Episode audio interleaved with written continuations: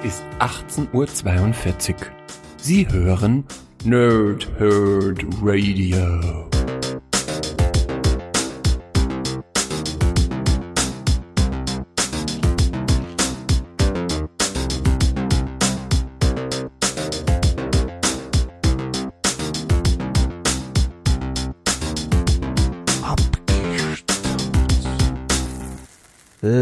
Tage und angenehme Nächte. Mein Name ist Chris und ich spreche gerne in Mikrofone. Wie immer bei Abgestaubt mache ich das nicht alleine, sondern mit dem Pumper Saminga Kassing Kassing, Palmus Kartion, S to the N, Sven. Hallöchen, Svenerino. Wie geht's dir denn? Ja, nur Katsching, Katsching. hallo, liebe Nerds, hallo, liebe Nerdsinnen da draußen, hallo, lieber Chris. Ähm, ja, mir geht's ganz gut. Es ist eine EM-Runde hier angesagt. EM steht für exzellente Mittalker. Und es ist Staffelfinale heute bei Abgestaubt. Ausgabe 40. Zum letzten Mal das, äh, die Coverfarbe, die wir gerade haben. Ein, ein, vorbereiteter Talker wüsste jetzt auch, welche Farbe es ist. ich weiß es natürlich. Ich wollte nur testen, ob du es weißt. Ja, ich weiß das selbstverständlich, dass wir ein wunderschönes, äh, ja, wie nennt man die Farbe? Es ist, es ist so, so ein Rotton. Ja. Also, den RAL-Code wüsste ich jetzt nicht, aber. Gut. Um, das können wir nachliefern. Ist aber vielleicht auch nicht so wichtig. Äh, also. Hauptsache dir geht's gut. Na, das ist das Wichtigste ja. für mich, dass wie, dir wie, wie, gut geht. Wie geht's dir denn, mein Freund? Ja, mir geht's hervorragend. Ich darf äh, mit euch hier über Schuh des Manitou sprechen. Ähm, ja, und es ist ein bisschen warm, aber ansonsten ist es ganz cool alles soweit. Ähm, ja, Wochenende Ne? Geil, cool, passt, bald Urlaub, bald Geburtstag, bald geht's los. Richtig stark. Richtig stark. Äh, ich habe aber gar nicht vom ähm, ja, royalen Wir gesprochen, sondern Wir haben ein frisch gebackenes neues Teammitglied zu verzeichnen, Sven. Wir, wir haben uns Uhu. zusammengetan. Aus der Liebe zwischen dir und mir ist ein schleimiger, rosafarben Klumpen auf die Erde geklatscht. Und wir haben ihn schon ein paar Mal bei uns gehabt, äh, jetzt zu Hiemen und zum abgezählt zu Hiemen. Es ist der gute Stefan. Er wird von nun an äh, regelmäßig, um nicht zu sagen immer hier sein. Immer, weiß ich nicht, aber ich behaupte es einfach mal. Und dementsprechend herzlich willkommen, Stefan. Schön, dass du dabei bist. Du bist unser Pumpkin des Appverse, Sven's Honey Bunny. Du bist Steff to the End, Steffen. Äh, ähm, ja. Wie viel Cringe? Wurde das zu viel Cringe oder?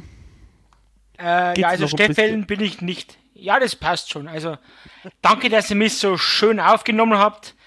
Ähm, ihr wart sehr zärtlich zu mir und das gefällt mir immer. Ja, Einstand steht noch und, aus, aber übrigens. Ja, ich, ich muss euch was fragen.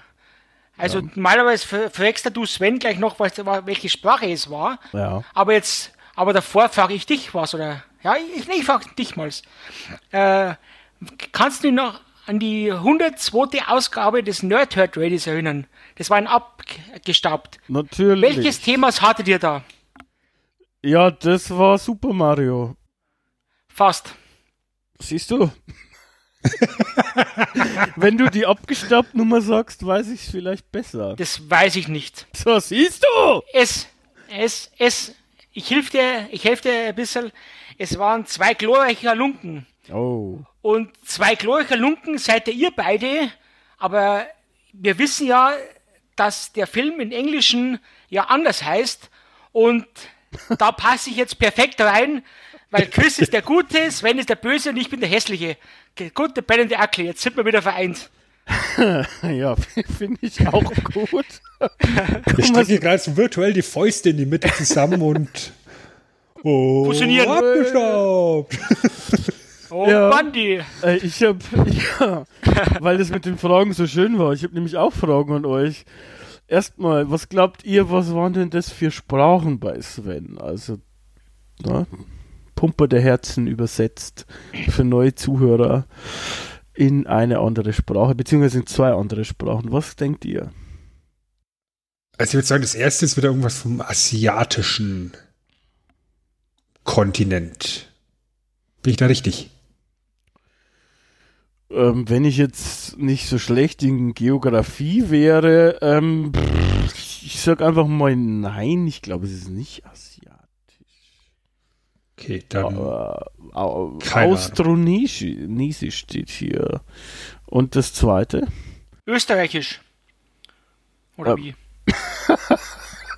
Ah, guter Gag, Stefan. Deshalb haben wir dich eingekauft. dafür, dafür bin ich da.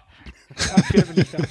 ich Die, dachte, du bist für die schlechten Gags da. die, die erste Sprache nennt sich äh, Cebuano ähm, oder Gesundheit. richtig ausgesprochen Singuabuanon. Ähm, das ist im Prinzip ja eine, eine ja, Sprache, die auf den Philippinen von ungefähr 18 Millionen Menschen gesprochen wird. Äh, dementsprechend ist es ja eine relativ kleine Sprache, aber eine wunderschöne Sprache, wie ihr äh, gehört habt. Das zweite, was denkt ihr, was das zweite ist? Stefan, beginn doch du mal. Wie immer habe ich dir nicht zugehört. Also, Das ist okay. ich dachte, das ist, das machst du speziell für Sven. Und ich hätte mir schon gewünscht, dass du für mich was Besonderes hast. Hab ich ja auch. was, nur- was, wenn du, was nur für mich wenn du aufgepasst hättest, ähm, wüsstest du vielleicht jetzt schon, was es ist. Von daher. äh, dann Sven, weißt du, was, was es ist? Ich, ich habe eine Vermutung, dass das könnte so in die katalanische Richtung gehen. Nee, das soll griechisch sein, aber ich habe es halt auch nicht griechisch ausgesprochen. Das Äh, soll griechisch sein. ja, puh, ne? Google Translator vor der Bühne. Weil griechisch habe ich gedacht, passt ja gut. Zu Dimitri. Ah, passt gut. So, und für Stefan, für dich habe ich mir natürlich auch was ausgedacht. Du bekommst keine Sprachen, sondern ich habe zwei, ja, ich habe Namen von Charakteren aus berühmten Filmen genommen.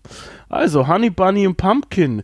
Aus welchem Film sind die denn? Beziehungsweise in diesem Fall sind es tatsächlich aus dem gleichen Film, muss aber nicht immer der gleiche Film sein, kann auch mal unterschiedlich sein. Ähm, ich weiß nicht, ob, ob den jemand den Film kennt. Äh, ich glaube, irgendwie war irgendwas mit, mit Schmutz und äh, Fiktion. Äh, Pulp Fiction. Das ist korrekt. Das sind die beiden, die den Diner überfallen. Pumpkin ist hier Tim Roth und Honey Bunny ist äh, seine Freundin. Und jetzt bist du Svens Honey Bunny. Gefällt mir. Oh. Bevor es hier zu ruselig wird, ähm, würde ich sagen, Sven, na? Normalerweise erklärst du uns nochmal so ein bisschen, über was wir sprechen. Auch wenn es schon im Titel steht, aber die, der Titel, der sagt ja nicht immer alles. Über was reden wir heute? Ja, nachdem du ja da wieder unglaublich vorgeprescht bist, ne, du bist halt auch einfach jemand, der immer als Erster kommt. Ähm, bist du mir da ja auch schon zuvor gekommen? Etliche Und, Frauen, Ja, wie es Chris äh, vorhin schon gesagt hat. Ach, erzähl mir doch nix. Äh, wir, wi- wir wissen doch, wie es wirklich ist. Ähm, ja, sprechen wir über den Schuh des Manitou, den mutmaßlich erfolgreichsten deutschen Kinofilm aller Zeiten. Fragezeichen. Ja, ähm, können wir gleich mit der Frage beginnen. Ähm, ein eindeutiges Jein. Würde ich sagen. Also es ist so, von den Kinozuschauern her ist es laut dem es gemessen wurde, in der BRD der mit den meisten Kinobesuchern, nämlich 11,7 Millionen. Wenn man jetzt aber BRD und ähm, äh, DDR? DDR zusammenzählt, dann war Otto der Film erfolgreicher und generell hat man diese Zählweise erst in den 80ern begonnen, also kann es sein, oder diese Zählung erst da begonnen, kann es sein, dass auch jemand, was heißt jemand, ein Film davor erfolgreicher war, weil es gab mal auch eine sehr erfolgreiche Kinozeit, zum Beispiel äh, in den 50ern.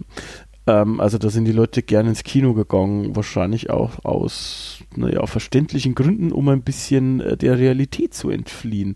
Dementsprechend mutmaßlich Definitionssache. Also wenn man BRD sagt, ja, ansonsten Gesamtdeutsch, äh, vielleicht nicht.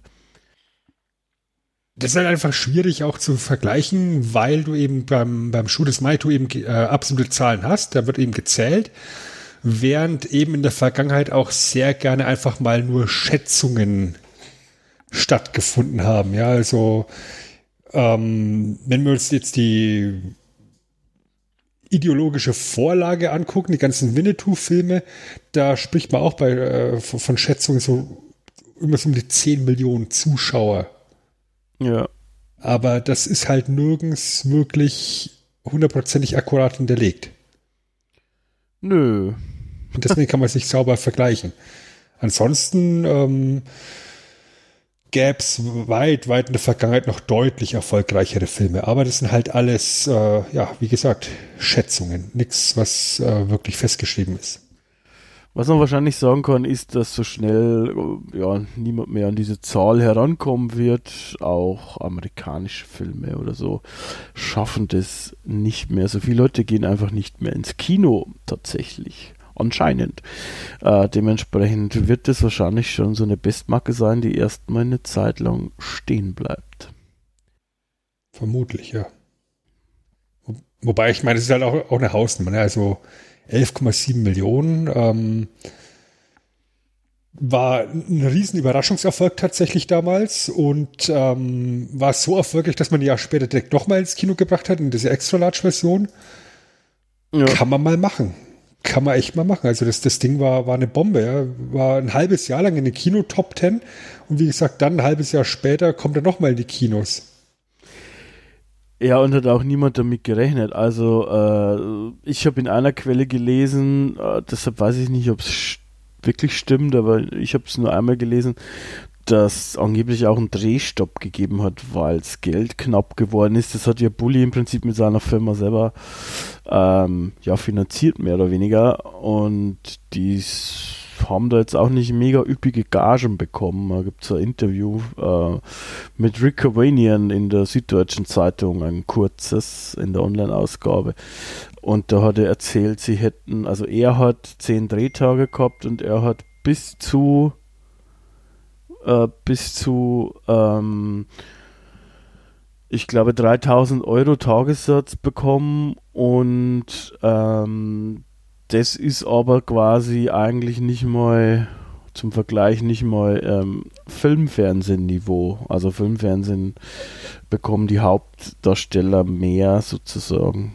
Ähm, und damals hat es eigentlich noch mehr Geld gegeben. Äh, dementsprechend ist es schon verwunderlich, weil er auch mit Drehbuchautor ist zum Beispiel. Also die haben da jetzt nicht, klar, sind 30.000 Euro, unser eins wird sorgen für 10 Tage Arbeit. Nehme ich. Trotzdem, wenn man es vergleicht, ist es natürlich halt dann wenig und er hat ja nichts dann im Nachhinein bekommen, also keine Tantime oder so irgendwas. Das, glaube ich, hat eher dann Bully bzw. die Firma eingenommen. Vermutlich, ja. ja. Ja, aber ich meine, zu Recht auch, weil Bully das ganze Ding halt auch weitgehend aus der eigenen Tasche gesponsert hat, ne? Ja, klar. Genau. Also irgendwo muss er ja auch wieder ein Return of Investment haben. Natürlich. Ja. Ähm, ich weiß nicht, hab, habt ihr den Film damals im Kino gesehen, zeitnah 2001, als er rauskam? Ich meine, das ist jetzt der Aufhänger, warum wir die, die Sendung heute machen. Wir sind so ziemlich genau am 20. Geburtstag des Films angekommen. Habt ihr den damals im Kino gesehen, Stefan? Ja, hab, ich habe alle, auf alle Fälle im Kino gesehen, aber nicht, ich glaube, in den ersten drei Wochen oder so. Weil, ja, wie gesagt, Sommer war und da, es war nochmal eine wilde Zeit. Und da war ich lieber bei Feuerwehrfesten und habe mich dann weg, weggeballert, anstatt dass ich ins Kino gehe. Aber ich habe mir, glaube ich, nach drei, vier Wochen halt mal angeschaut. Ja, ich nicht. Du, Chris? Was? Ich tatsächlich auch nicht im Kino. Ja, ich kann ja hier gleich mal nachgeholt. rausrücken mit der Sprache. Ich fand den damals auch nicht gut. Also ich habe den dann schon irgendwann mal gesehen. Ähm, oder war ich dann doch im Kino? Ich weiß es, ich kann es ich kann's nicht sagen. Ich glaube nicht. Ich habe ihn irgendwann mal nachgeholt und ich fand ihn nicht gut, tatsächlich. Also ich konnte nicht so sehr verstehen, warum den alle so abgefeiert haben. Ich, was verwunderlich ist, weil ich selber bin äh, großer Bully-Parade-Fan gewesen, tatsächlich. Dementsprechend ähm, wollte ich das eigentlich schon auch sehen und, und fand die Jungs cool. Ähm, aber irgendwie hatte ich damals, ähm, vielleicht hatte ich auch zu hohe Erwartungen oder was, keine Ahnung. Ähm, aber wir kommen ja später noch mit drauf, wie das jetzt war im Wiederentdecken vom Film sozusagen. Das wäre jetzt meine nächste Frage gewesen. Ähm, Chris, du hast jetzt schon beantwortet. Stefan, warst du ein Bulli-Parade-Gucker? Auf alle Fälle. Äh, die Anfangszeit oder die generelle Zeit bei der Bulli-Parade war eine großartige Zeit. Also montags immer Bulli und dann glaube ich, war dann noch Stefan Raab, die war total mit noch einer halben Stunde, als er noch einmal in der Woche kam. Das war großartige Pro-7-Zeit. Also, das war, ja, wie man so schon sagt, die gute alte Zeit. Und äh, ich habe Bulli schon ein bisschen länger auf den Schirm gehabt, auch früher bei den Radiosendern, Bulli und die Tapete und so weiter. Also, das war mir alles nicht unbekannt und ja, wie auch seine späteren Filme, war der Schuh des Manitou ja mehr oder weniger aus ein, ein paar Sketche entstanden aus der Bully Parade. Und ich finde auch, zum Abschluss kurz, ähm, bei der Bully Parade, ähm, sie haben zur richtigen Zeit aufgehört.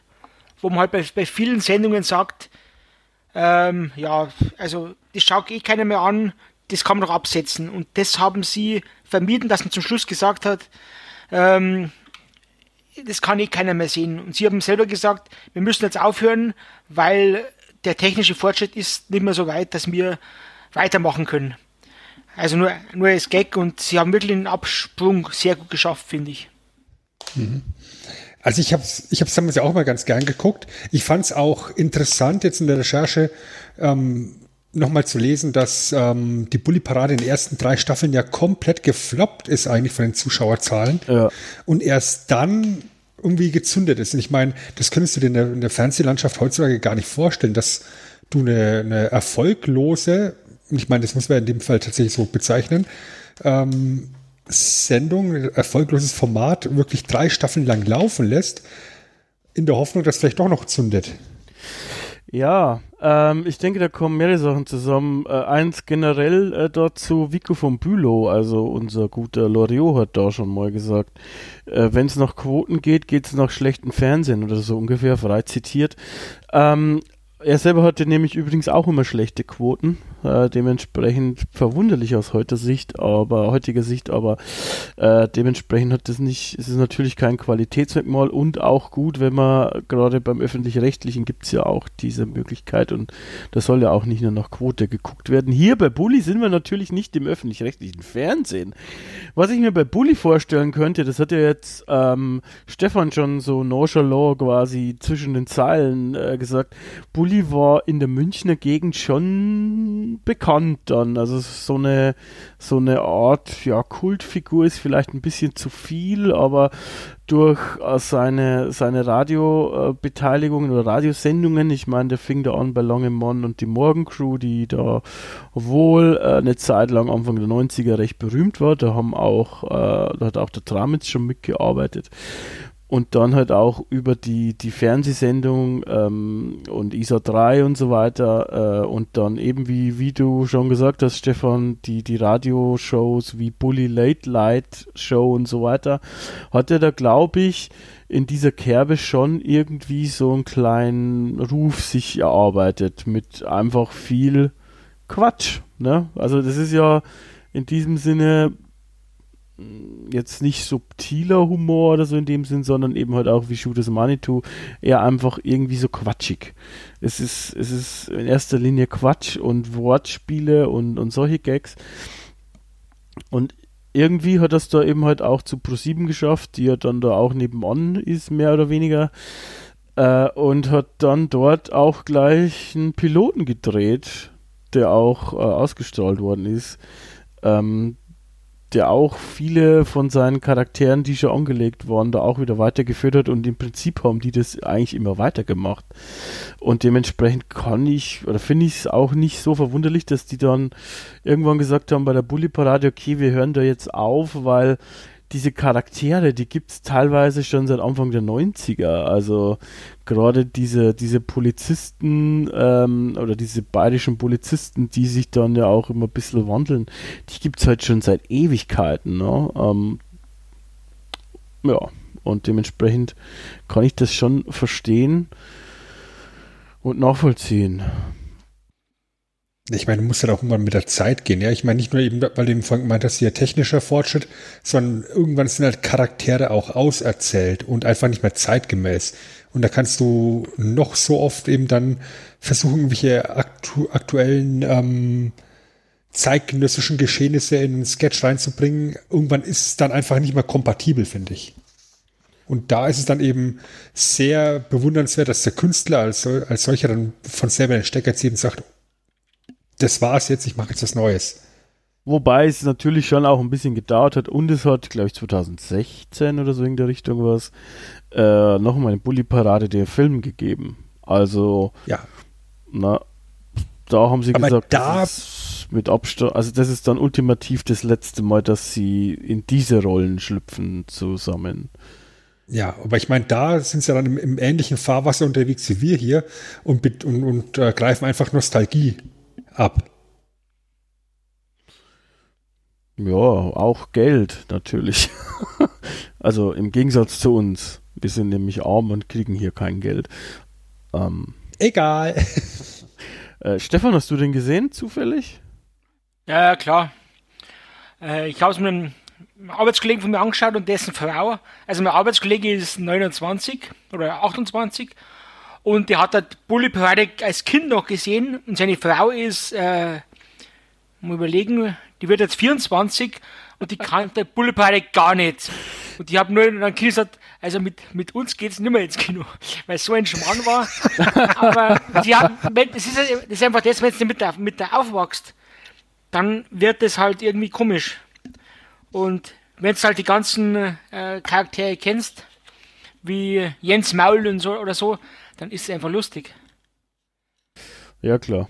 Der Film ist ja auch für Fans gemacht worden. Da wurden ja auch Sachen abgestimmt, sogar was im Film passiert und so. Äh, wenn ich mich richtig erinnere, von daher gut. Dass dann jemand da keinen Spaß hat, der vielleicht, ähm, naja, damit nichts zu tun hat, keine Ahnung. Ähm, wisst ihr eigentlich, wie die drei sich kennengelernt haben? Ja, im Radio halt, oder? Ähm, ich glaube, da haben sie zu, also da haben sie zuerst zusammengearbeitet. Aber kennengelernt hat sich äh, zumindest Cavanian und ähm, Bully schon vorher. Und zwar auf den Weg in eine Münchner Disco. Und zwar in die Disco Wolkenkratzer. Die, äh, ja, da muss man in einen Aufzug rein. Und die beiden standen da drin, konnten sich nicht. Und plötzlich macht es aus Bullis, Bullis äh, Hose hat's Geräusche gemacht. So komische Tierlaute. Kenn ich. Tigerfauchen äh, Cavanian hat Bully ein bisschen komisch angeguckt, dann hat der gelacht und seitdem äh, dann hat der gelacht und so einen, ähm, so einen komischen Schlüsselanhänger aus der Hose gezogen, der so Knöpfe hatte äh, und dann mit den Knöpfen Geräusche gemacht hat. Und seitdem waren sie wohl Freunde.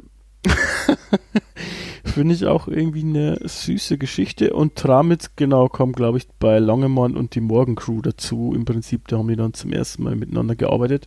Der ist auch ein gutes Stück älter als die anderen beiden im Prinzip. Das sieht man aber eigentlich gar nicht an. Das hat man erst bei Bully Parade der Film gesehen, wie alt das der eigentlich mittlerweile schon ist. Ich glaube, er ist schon über 60. Ja, der ist, ähm, der ist zwei Jahre jünger als mein Dad. Also der ist quasi 64 jetzt. Wahnsinn. Ja. Und Bully ist ja irgendwie 50 oder 51 oder 55. Also auf jeden Fall ungefähr irgendwie so acht, neun Jahre oder so ähnlich jünger, glaube ich. Weißt du denn, wie Bulli zu seinem Namen gekommen ist? Also zu seinem Spitznamen? Also ich gehe davon aus, in fünf Minuten spätestens schon, ja. Okay. Hau raus. Jetzt, jetzt teast er was an, dann de- delivert er wieder nicht. Wer ich oder Chris? Nein, du, ich habe gesagt in fünf Minuten. Ich bin davon ausgegangen, dass du es mir jetzt erklärst. Ach so, ich dachte, du, du sagst es selber später in fünf Minuten. Das habe ich jetzt gedacht. Ach so, nee, nee, aber Ah, ich kann, nee, nee. Mal, ich kann ja auch Ganz- so ein Grillenzirpen einbauen, dann wird's, dann wird's auch künstlerisch ähm, anspruchsvoll.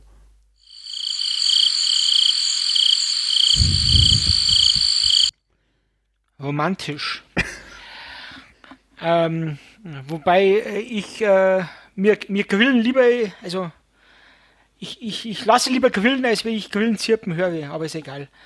Ähm, ganz einfach, Bulli war früher großer Bayern-Fan, also FC Bayern, und er hatte damals, ja, bei, und, F- bei Spielvereinigung Unterhaching, die Leverkusen-Fans kennen die noch, und da hatte er ein Probetraining. da hatte er, da hatte, da hatte er ein Probetraining und da kam er mit den, ja, mit einem Bayern-Trikot oder T-Shirt raus. Markius Deutz, die Bullen kommen. Und da gab es halt wahrscheinlich fünf, sechs Michaels, so wie wie, er- wie er es mal gesagt hat. Und ähm, ja, deswegen war der Spitzname Bulli, weil von Bullen kommen. Also ganz lustig. Und das ist ihm halt geblieben. So wie dein Spitzname halt süßer Fratz ist.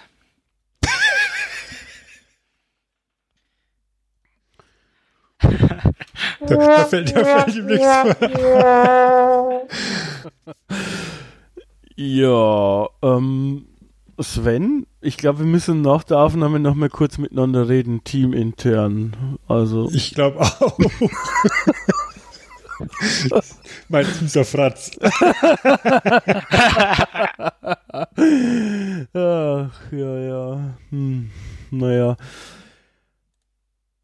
Gut, ich meine, aber ins, insgesamt finde ich schon ziemlich heftig, also was dann aus diesem ganzen Zeug geworden ist. Und Bully, der da auch irgendwie schon mit 10 äh, gewusst hat, ähm, dass er Filme machen möchte und so und dann auch konsequent Firmen gegründet hat, also drei an der Zahl. Äh, das ist dann schon irgendwie krass, finde ich. Also immer, ich habe immer so Respekt vor Leuten, die irgendwie anscheinend früh wissen, was sie wollen und das dann auch so durchziehen irgendwie. Also ist überhaupt nicht mein Style, Spoiler, aber ähm, Respekt. Ja, äh, weil du vorher noch ähm, gemeint hast, dass, dass Christian Tramitz ja deutlich älter ist als, als die beiden anderen. Ähm, über Tramitz haben wir ja auch schon in der Vergangenheit gesprochen, hier bei Abgestaubt, ähm, Ja. im Rahmen seiner Synchronsprechertätigkeit, ne? Oh ja. als er bei Saber Rider dabei war. André Tracker gefällt das. Mhm.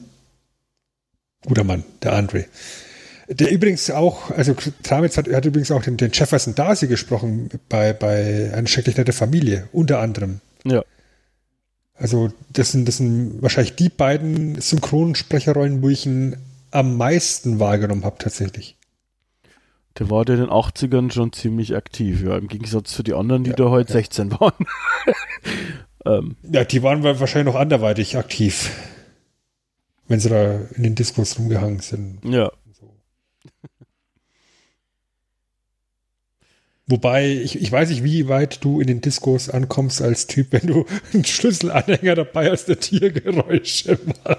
Ja, in die Vorbereitung hier auf die Sendung habe ich mir auch ein paar Talkshow-Auftritte und so weiter angeguckt, tatsächlich, so was man so auf YouTube findet.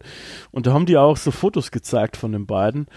Und ich sag mal so, die sahen schon sehr nerdig aus teilweise. Also Bully hatte dann mit 20 bis, ähm, er hat gesagt 22, 23 eine Zahnspange. Das stelle ich mir überhaupt nicht gut vor.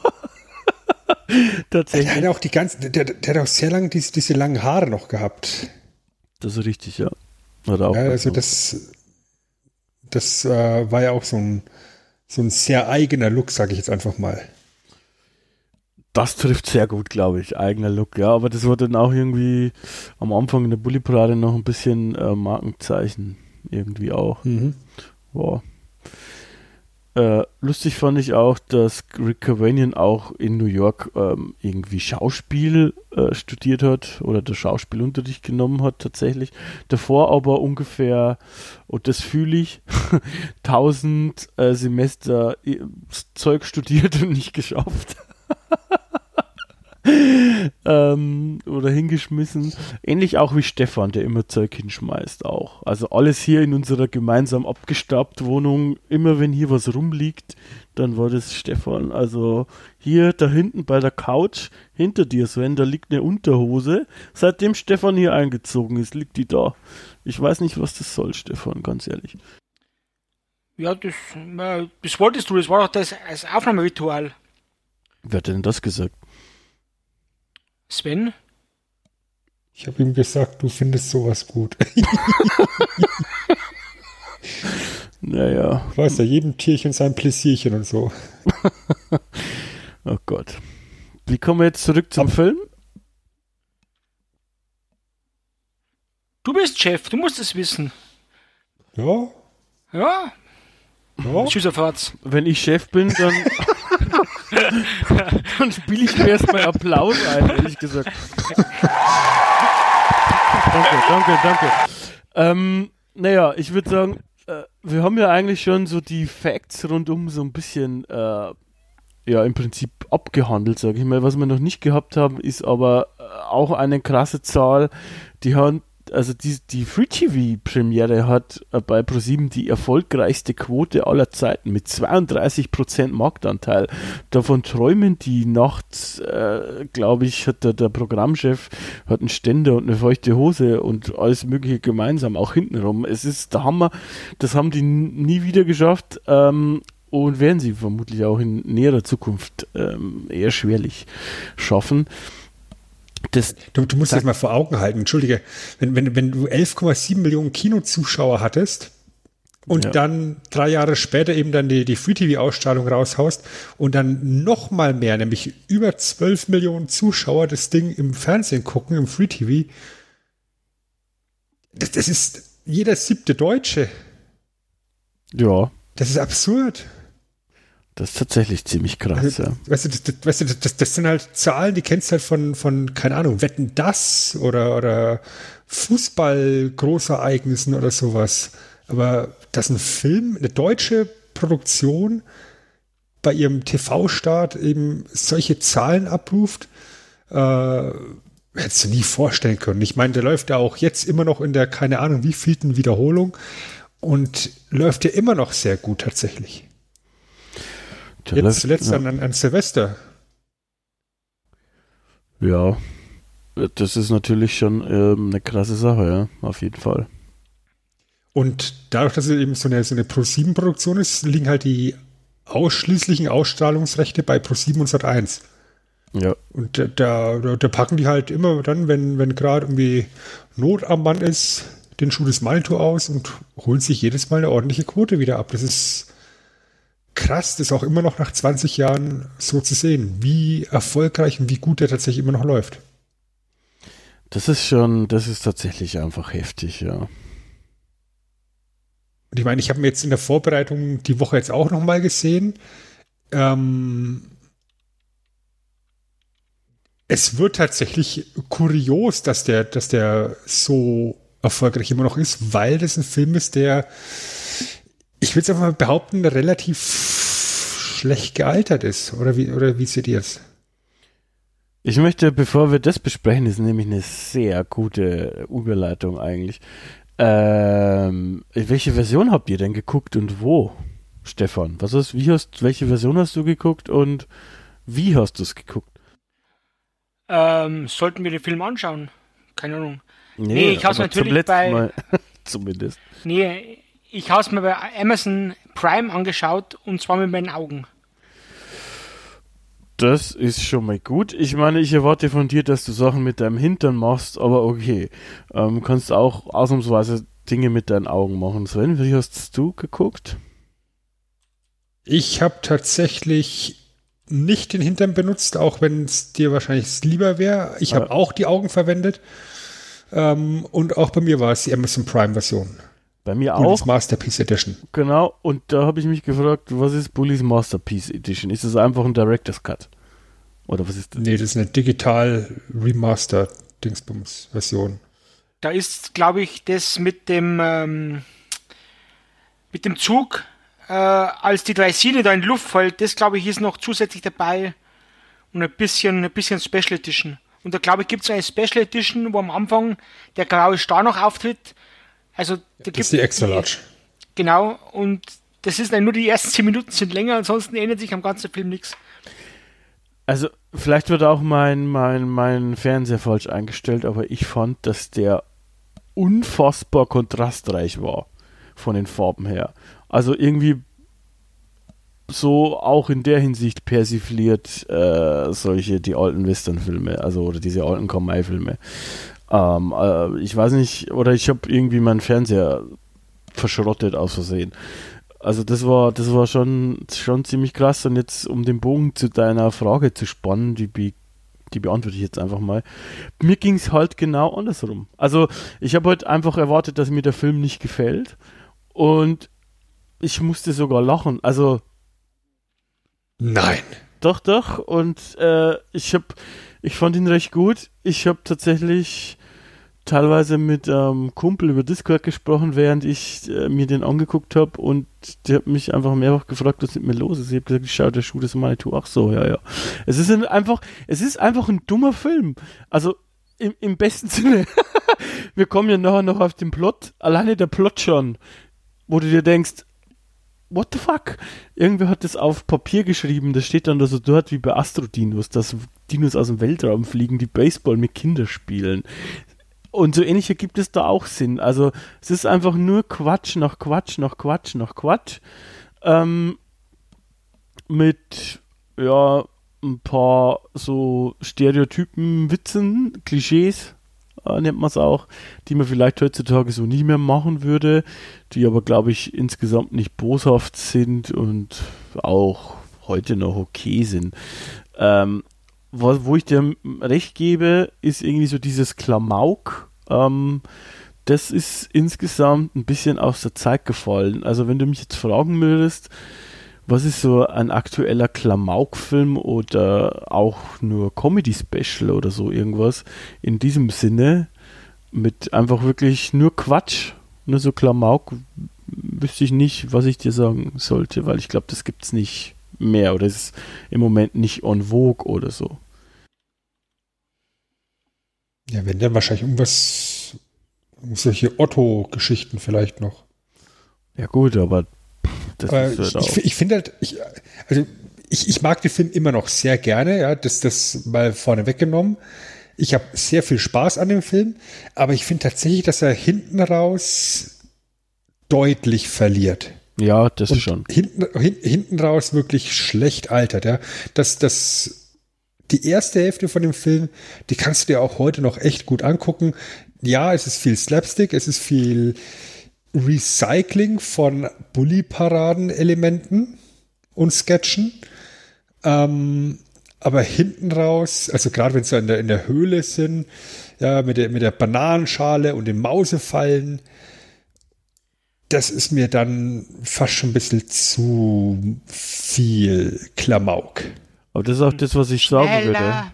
Ähm, ich weiß nicht, wie es du siehst, Stefan, aber äh, obwohl der Film jetzt nicht so lang ist, auch nicht in der Version, ich glaube, der war ungefähr 90 Minuten oder so ähnlich, die, ich, die wir da hatten. Ich denke, 10 Minuten weniger, 5 bis 10 Minuten weniger hätten ihm nicht unbedingt geschadet. Tatsächlich. Ja gut, ich habe mir halt auch kein, äh, ja, das Leben der anderen oder so erwartet, ein Oscar-reifes äh, Bühnenstück, sondern ein Film, wo man reingeht, wo man lacht, wo man Spaß hat, wo man nicht alles ernst nimmt und wo es einem mehr oder weniger besser geht. Und ich finde, ich habe eigentlich alles bekommen, was ich ja, erhofft hatte. Weißt du, wie ich meine? Stimmt, ja, st stimme ich dir auch zu, aber ich würde auch tatsächlich sagen, ähm, die komödiantische Fallhöhe zwischen ich bin mit der Gesamtsituation unzufrieden und äh, aber Hachi rennt mit riesengroßen Mausefallen an den Fingern und überall rum, die ist halt schon gewaltig, diese Fallhöhe. Ja, also das eine ist wirklich ein, ein feiner Gag, ein, ein, wunderschöner, auch mittlerweile zeitloser Spruch und das andere ist einfach so, so ein Tom und Cherry Humor, den ich 20 Jahre vorher schon gesehen hatte. Und den finde ich an der Stelle in dem Film einfach unpassend, tatsächlich.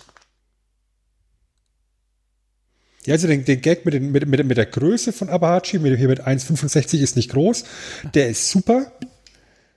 Ähm, der Gag mit der Mausefalle, für mich persönlich eher nicht so. Ja, generell halt, wenn es auch irgendwie um so Wortwitze im weitesten Sinne geht. Also finde ich, da ist der Film am stärksten. Also auch so dieses, äh, wo, wo, wo Ranger bei Uschi drin ist und ihr ihm sagt, nein, rede hier nicht über die, über den Schatz, rede hier nicht über den Schatz. Okay, geh darüber. so Sachen, das ist halt richtig gut, tatsächlich. Oder auch einfach allein der Monolog am Anfang, ähm, wie er da erklärt, dass ein Immobilienmakler aus Wyoming. Das ist einfach alles so, wo ich mir gedacht habe, Alter, das hätte ich auch schreiben können. Also so so perverse Hirnwindungen ähm, äh, hat man dafür gebraucht, denke ich. Ähm, oder nicht? Also ich, das, das sind schon die stärksten Momente vom Film irgendwie. Aber der, der kleinste gemeinsame Teiler ist doch auch nett und lauter so Einfach so kleine, ja, so Gags. Ich habe alles geteilt. 9 durch 6. 15 durch 8. Ja, und halt teilweise so ein bisschen Liebe zum Detail. Also äh, man sieht halt schon auch, dass sie sich damit beschäftigt haben, auch ähm, mit, der, mit, ja, mit der Vorlage, die sie persiflieren, aber auch, äh, die haben halt auch an viele Sachen gedacht. Also am Anfang, als sie den, den, das Kriegsbeil ausgraben und dann der da so sagt, naja, wir haben kein Kriegsbeil äh, in diesem erfundenen indianischen oder ja, indianischen Sprach, schoschonischen Sprache, dann, dann sagt er tatsächlich da, wenn Billigteil steht, sozusagen so ein Billigteil, wir haben einen Klappstuhl und da gibt es ja dieses Billigteil Chibo. Da kannst du Chibo hören. Ähm, und da gibt es mehrere so Sachen und das, das finde ich halt auch immer cool, tatsächlich. Waka, Wakatonga, Wakatonga. Großartig. Ja. Oder, keine Ahnung, in einer Szene wird, spielt Winnetouch das Theme von, von einem Film an, der heißt Der dritte Mann. Und äh, darin ähm, ist eben halt der Großvater von Christian Tramitz zu sehen, der auch Schauspieler war. Äh, Tramitz ist ja aus so einer Schauspielerfamilie, sag ich mal. Und so Sachen finde ich halt immer cool. Auch. Ja, oder generell eben das ganze Setting ist halt eine riesengroße Verbeugung eben auch an die Karl May Filme, also diese ganzen Winnetou und Schatz im Silbersee, wie sie alle geheißen haben. Ähm, da ist wirklich mit sehr viel Liebe und auch Auge fürs Detail gearbeitet worden. Ne? Und insofern fand ich halt, das halt damals absolut bizarr, als bei Wetten das damals Pierre Brice und Bully eben zu Gast waren, ja, 2001 und Pierre Brice eben komplette Stänkern angefangen hat, wie respektlos das wäre dem, dem äh, amerikanischen Ureinwohner gegenüber. Das muss ähm, eher so. Der hat es halt, ja, das, das, das, der hat es halt viel zu ernst genommen, hat doch anerkannt, von wegen, okay, ich, ich, ich sehe, du hast da gute Regiearbeit geleistet, aber die Geschichte ist trotzdem Murks. Die hat mich übrigens überrascht, überrascht ähm, die Regiearbeit, äh, weil ich die tatsächlich auch sehr gut fand. Also inszenatorisch, es sind so einige Filmfehler drin, aber wenn man die weiß, dann sieht man die auch. Ähm, aber so an sich sehr gut inszeniert. Schon alleine diese erste Szene, die finde ich immer noch großartig. Der erste Auftritt hier, äh, Sky Dimont Santa Maria, ist immer noch geil. Finde ich, ist ultra gut gemacht, schaut immer noch cool aus mit Rage dazu, die richtige Musik. Ähm, und dann, wie der da rauskommt und dann auch seine Handlanger um ihn so rumgehen, da ist eine Zeitlupe mit der Sonnenbrille und so, das ist alles top gemacht. Ähm, auch die richtigen Bildausschnitte und die richtige Länge, das Timing ist super. Das ist einfach echt gut gemacht und, und äh, da merkt man schon auch, dass der wirklich auch Regie, Regisseur sein möchte, so auch wie Stefan. Ja, natürlich, aber ich war nur auf dem Fußballplatz Regisseur. Ähm, Jetzt lügst du. Nee, ich war aber, ja, nee, ich hatte doch, ich habe doch einmal Regie gemacht und zwar bei uns im Theater haben sie mal einen Regisseur gebraucht, aber ich habe es dann wieder sein lassen. Also es war nicht ganz so gut. Also Bully hat ja später auch noch andere Filme gedreht. Auch ich davor allem- anderen. Ja, ich kann, ich kann auf alle Fälle Der Ballon empfehlen. Läuft auf Netflix. Großartiger Film. Und ja, davor habe ich auch gesehen, Erkan und Stefan. Genau. Respekt. Die Mauer muss weg. Hey Ja. Bonnie, Also, weil du jetzt Erkan und Stefan raushaust, ich finde es halt auch beeindruckend, ja, wenn du dir anguckst, was so an deutschen Comedy-Acts Kinofilme rausgebracht haben, ja, Erkan und Stefan, ähm, Ausbilder Schmidt, wie sie alle heißen, weißt du, diese, diese, diese, auch, auch, auch Badesalz, die ja grundsätzlich ja einen gewissen Humor haben. Und die sind halt alle im Kino gefloppt. Und da finde ich es halt dann schon mutig, dann eben so ein, so ein Projekt wie die Bully-Parade, die halt, wie gesagt, nicht erfolgreich lief bis dato, auf die Bühne zu bringen, ja, mit, mit einer Sketch-Auswahl, ja, im Endeffekt diese Winnetou-Sketche, die sie dort in der Bully-Parade hatten, da einen Abend für den Kinofilm draus zu machen, das, äh, Aber da muss Ist mutig. insofern korrigieren, weil 2000 und 2001 waren die dann schon erfolgreich. Da hatten die dann schon die guten Quoten. Äh, die, die hatten die ersten drei Staffeln keine guten Quoten. Also 99, 2000 und äh, ich glaube, da gab es zwei in einem Jahr, wenn ich mich nicht irre. okay, gut, dann, dann bin ich da im Jahr verrutscht. Aber das macht nichts, weil äh, es ist trotzdem so, äh, dass, es, dass es unglaublich mutig ist. Also die Aussage stimmt trotzdem. Ich wollte nur klug scheißen. Äh, so wie ich das äh, immer mache. Wie du es halt immer machst bei Abgestaubt. Stefan, magst du uns vielleicht mal irgendwie so generell ein bisschen mit äh, auf die Handlungsreise nehmen, äh, um was es denn da so geht? Jetzt haben wir eh schon ein bisschen, sind wir schon sehr reingesprungen, aber nochmal ein kurzer Überblick vielleicht. Ja, es geht halt um zwei Blutsbrüder. Und zwar ähm, den, ähm, jetzt würde ich sagen, die Winnetou und Old Shatterhand, so hießen sie ursprünglich mal bei äh, der Bully-Parade. Genau. Aber um irgendwelche, ja, ein bisschen, ja, rechte-technisch irgendwas zu vermeiden, dass sie irgendwie angeklagt werden, haben sie halt auf Ranger und Apache äh, geändert und ja, ist auch, ähm, wie soll ich sagen, ist halt auch wieder so eine kleine Hommage an das Halbblut Abanachi mit Uschi Glas, vorher Gesichtshalbe und Ranger, ja, auch durch Old Shatterhand und Lone, Lone Ranger, ne? Doch, Lone Ranger, ja. Lone Ranger, ja. Und ja, haben sie ein bisschen Ja, umgeändert und das fand auch nicht schlimm. Ja? Ja, und auch den Schauspieler von, von, von Old Surehand, Stuart Granger. Okay, das, Ja, das ist ja auch- auch alles in die Namensgebung damit reingeflossen, so als, als Anspielungen. ja. ja, und die, die sind halt zwei, ja, zwei Blutsbrüder, schleichen halt durch die Wüste, reiten, obwohl bei einem der Reitziel mehr als Tierquälerei zu betrachten ist. ähm, und sie wollen halt ein Stammlokal eröffnen. Das ist ja auf den äh, glorreichen Namen Apachenpub äh, nennen, weil es eh schon am Eingang steht. Und ja, das war nur eine Filmkulisse und sie hatten sich das Geld von den Shoshonen geliehen. Weil da, die Shoshonen schön wohnen. Und ja, bei der Aktion wurde der Sohn des Häuptlings, Listiger Lurch, wurde getötet.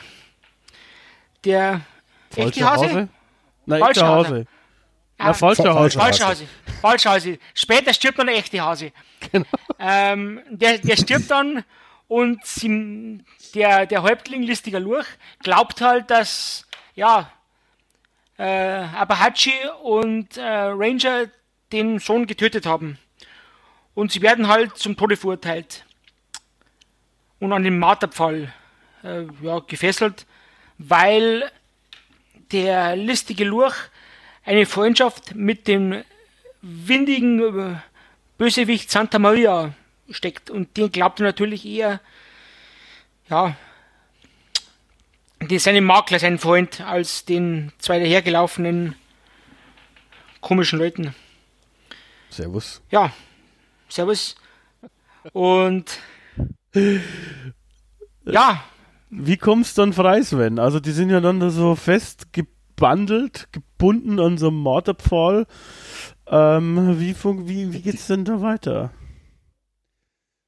Ja, ähm, Ranger versucht sich, versucht die beiden zu befreien und ähm, knallt Abahachi einen Stein an den Kopf, was dann sozusagen der, den, den Stein auch ins Rollen bringt, weil dem Abahachi dann einfällt, er hat ja noch einen Edelstein, einen Schatz, ähm, den er benutzen könnte, um seine Schulden zu bezahlen bei den Shoshonen.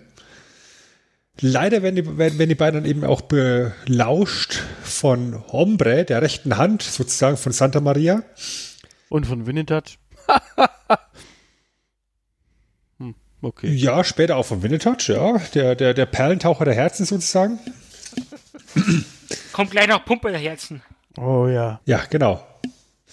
Ähm, und im Endeffekt ist es dann äh, Ombre, der die, der die beiden befreit, was die allerdings nicht wissen, so dass sie auf die Suche gehen können nach dem Schatz. Ja, die Schatzkarte hat der kleinste gemeinsame Teiler Apache allerdings aufgeteilt in vier, in vier Parts. Einen hat er, einen hat sein, ähm, ja, wie beschreiben wir Bruder, Zwillingsbruder Winnetouch? Welches Adjektiv wollen wir verwenden? Feminin? Ähm, Extravagant? Typisch Tucke, also Klischee-Tucke, um, um das mal böse ich, zu ich, formulieren. Ich glaube, im amerikanischen Wrestling, im amerikanischen Wrestling würde man ihn flamboyant nennen, wahrscheinlich. ja, Juice gefällt mir Ja. das auf jeden Fall. ja. Im Jahr 2001 war man da noch etwas schmerzfreier. Da hat ihn auch die Presse als tuntig und tuckig bezeichnet. Ähm, es ist halt die komplette Antithese vom harten Indianer, der gute Winnetouch. Ähm, und der kann sich auch daran erinnern, dass die beiden restlichen Teile der Schatzkarte bei Abahachis Jugendliebe der Uschi sind. Und natürlich beim Griechen, ja, weil ich meine, was ist ein guter Western ohne einen Griechen? Der Weg zum Griechen immer lohnt, auch wenn er etwas weiter wohnt. Und so teilen die drei sich dann auf. Ähm, gibt ein bisschen Twin Magic. Die, die beiden Zwillinge tauschen praktisch die Rollen, damit, Niki Bella gefällt Äh, das.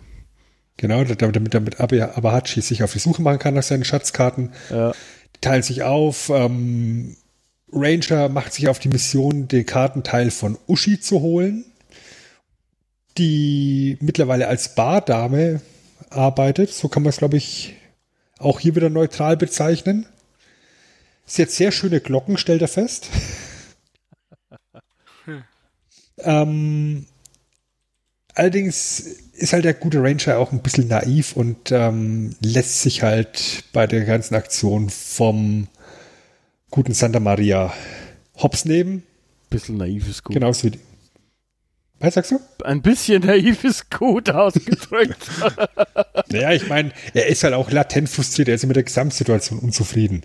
Und wenn er von, von Uschis Glocken abgelenkt ist, äh, wer, wer soll es ihm verübeln? ja, Marie Bäumler. Äh, oder Bäumer? Bäumler. Bäum- Bäumer. Bäumer, Entschuldigung. Ja. Die ist, die ist mittlerweile auch 50. Die ist älter geworden, ja. Die darf Ja. was. Ja, Gott sei Dank ist sie Die älter darf. geworden. Ja, während, während eben Abahachi unterwegs ist und, und beim Griechen Dimitri ähm, den Teil der Karte holt. Letztendlich ähm, kommt alles auf der Puda Rosa Ranch von Winnetouch zusammen und Santa Maria gelingt es eben, diese vier Schatzkartenteile zum Schuh des Manitou zusammenzufügen.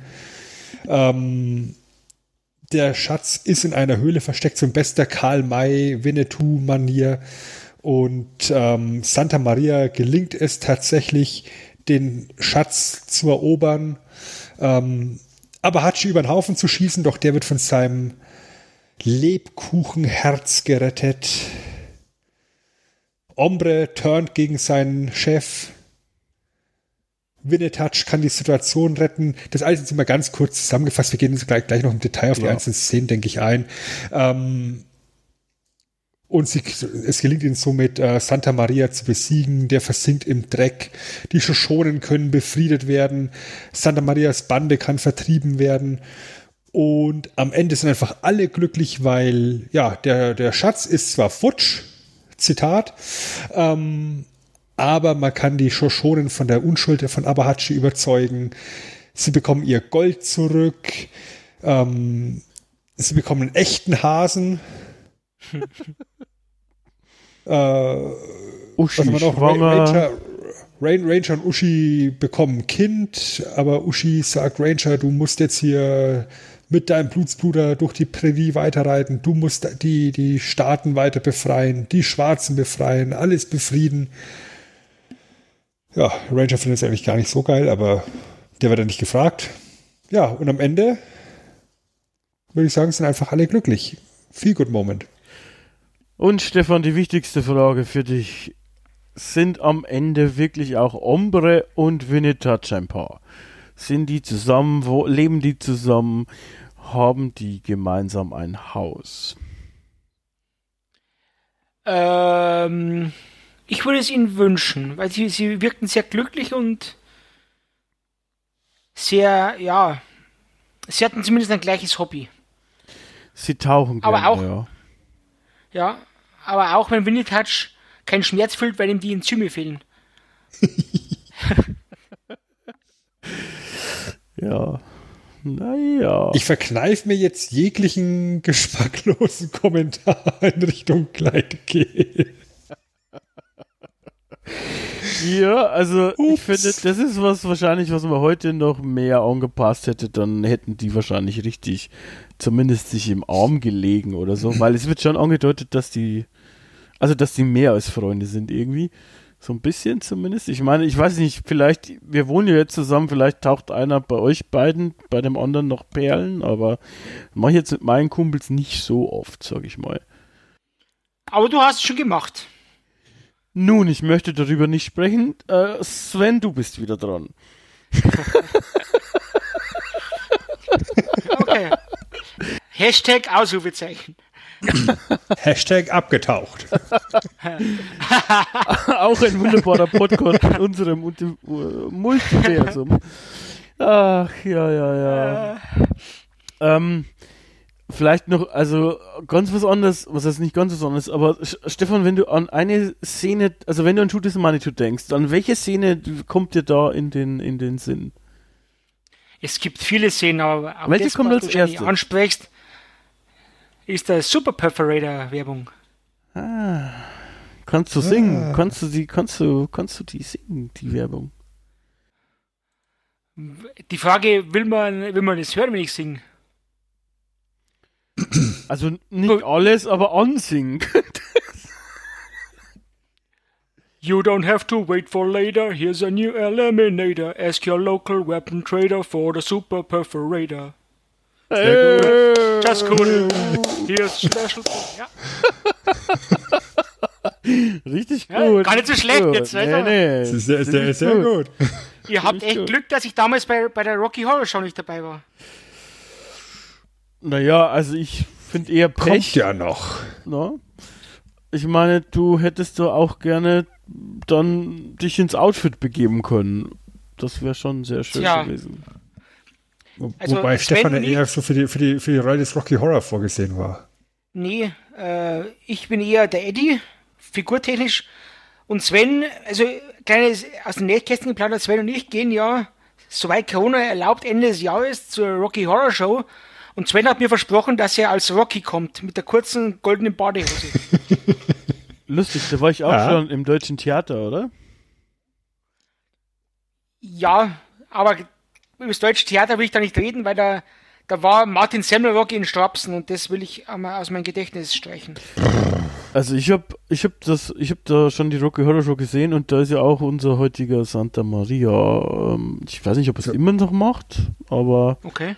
ansonsten ist ja der Erzähler abwechselnd mit Semmelrogge und wir hatten eine Vorstellung mit Semmelrogge. Das war Ja. eigentlich ganz okay, weil der hat eine gute Stimme. Das Einzige, was genervt hat, ist, dass irgend bekloppte Zuschauer dauernd äh, irgendwie reingerufen haben, wie kacke Semmelrogge ist. Und das möchte ich halt dann nicht hören, wenn ich gerade Rocky Horror Picture Show anschaue, aber okay. Also ich sag mal so, ne, also als kleinen Insider-Gag, ich möchte ja Martin Semmelrogge noch nicht mal in einem U-Boot sehen. Wie, wie, wie soll ich den dann in der Rocky Horror Show angucken? Er hatte auf alle Fälle zum Schluss High Heels und Strapse an und das ist, das hat mich jahrelange, ähm, ja, Psychotherapie gekostet. Traumatisiert. Ja. Ja, dann solltest du Äh, vielleicht das- auch an der deiner Sexualität arbeiten. ne? Der Super Perforator ist schon eine, eine sehr coole Szene. Wobei man sagen muss, im Endeffekt alle herausragenden Szenen in dem Film mache ich fest an der Personalie Sky Dumont. Ja. Der einfach heraussticht, weißt du, aus, aus dieser ganzen Charge an Comedy-Acts hast du halt da so einen top seriösen Schauspieler wie Sky Dumont da drin, der richtig ja, schauspielerisch unterwegs ist, ja, aber auch immer mit so einem Augenzwinkern, mit so einem Lachen in den Augen, der hat da richtig Bock auf die Rolle. Ähm, wenn du eben sagst oder fragst, was, was die herausstechende äh, Szene des Films ist, sage ich ganz klar die Einführung von Santa Maria, die wir gerade eben schon erwähnt haben. Das ist einfach cineastisch einer der, der, der besten Bösewichtseinführungen international auch tatsächlich, finde ich. Also das ist so stark gefilmt, wie, wie, wie Santa Maria da rauskommt aus dem, aus dem Saloon. Ja, erst der, der Fokus auf die, auf die Cowboy-Stiefel mit den Sporen. Ja, dann macht er sich natürlich eine Zigarette an, er hat eine Sonnenbrille auf, er ist komplett in schwarz gekleidet. Das Ganze in Zeitlupe. Mit den weißen Haaren auch und dem schwarzen. Ähm, Mit den weißen Haaren. Genau, genau, genau. Also, und während er dann eben rauskommt aus dem, aus dem Saloon, hast eben dann äh, Ombre auf der einen Seite sitzen, äh, Jim steht auf der anderen und John läuft also so quer durchs Bild noch vor ihm. Ja. Das, das ist einfach so ein richtig brillantes, cineastisches Gesamtkonzept, was da stattfindet. Unterlegt von der Musik von Rage. Ja, und auf der anderen Seite stehen dann eben Ranger und Abahachi und schauen ein bisschen äh, langsam. Das ist im Endeffekt so viel richtig gemacht in diesen paar Sekunden. Vom Coolness-Faktor her würde ich quasi sagen, eigentlich es hat schon die Einführung von Reservoir Dogs äh, Niveau, muss man fast sagen. Ich weiß nicht, ob ihr die kennt, aber diese äh, erste Szene, bei denen da die ganzen Gangster in den Anzügen super gut auf, aufs Lied geschnitten da in Zeitlupe gehen, ist ja auch episch. Das hat schon auch diese Vibes, finde ich tatsächlich auch. Muss man sagen, ja. Was ist Ja. deine her- herausragende Szene, Chris? Ja, meine wäre eigentlich auch die gewesen, aber das ist jetzt ein bisschen langweilig, die auch zu sagen. Das heißt, ich suche mir aus ähm, äh, ähm, ich weiß es nicht. Äh, Darf ich dir auf die, auf die Sprünge ein bisschen helfen? gerne. Jacqueline, nicht so hastig, sonst kotzt du wieder. Auch eine großartige Szene. Ja. find, die Marterpfahl-Szene finde ich auch stark. Ja, da gibt es auch einen Filmfehler. Wenn man weiß, sieht man ihn auch da. Es ist, also wenn die bei Schnitt und Gegenschnitt ist immer irgendwie ein Haar falsch bei, bei Bully. Äh, tatsächlich. Mitten auf der Stirn, aber so fällt es nicht so auf. Äh, ja, ich weiß nicht, also äh, mich hat tatsächlich.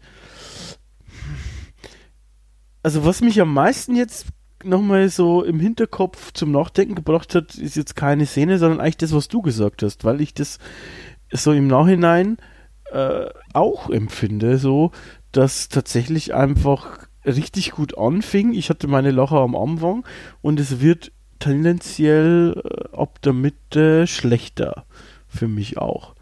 Ähm, ich habe mich gerade so im Nachhinein, also im Hinterkopf gefragt, woran das liegt. Ähm, aber am Anfang haben sie halt auch super viele schnelle, dumme Wortspiele drin, ähm, die dann am Ende nicht mehr so häufig kommen, weil es dann auch so eine Art Handlung gibt, äh, die vorangetrieben wird, sage ich mal. Ich weiß nicht, also ich fand, ich fand schon einfach auch immer geil, ähm, einfach alleine den, die, die Szenen mit einem listigen Lurch und mit dem Kaninchen einfach und dem Hasen. Äh, das sieht einfach so geil aus, weil der halt auch wirklich den Look hat, äh, komplett dieser, dieser Häuptling und dann mit dem weißen Hasen drauf und so, das ist schon lustig, generell. Ich finde, das, das Schoschonendorf direkt am Anfang, das ist auch so voll mit kleinen Anspielungen und, und wirklich netten kleinen Hintergrundgags. Ähm, ja. Das mag ich halt tatsächlich, dass es so, so subtil ist. Ja, also, also dass, dass der eine Indianer das Tippi streicht, ja, oder mittendrin ist dann eben der, der, der, der, der Verkäufer, der den Pfeilspitzer verkauft, ja, der eine, oh, stumpfer Pfeil. Und dann, dann legt er den weg und holt den spitzen Pfeil raus aus diesem Spitzer, äh, spitzer Pfeil. Ja, er, hat, er hat nicht den stumpfen Pfeil gespitzt, er hat einen spitzen Pfeil da rausgezogen. Das, das ist halt Teleshopping-Betrug vom Feinsten.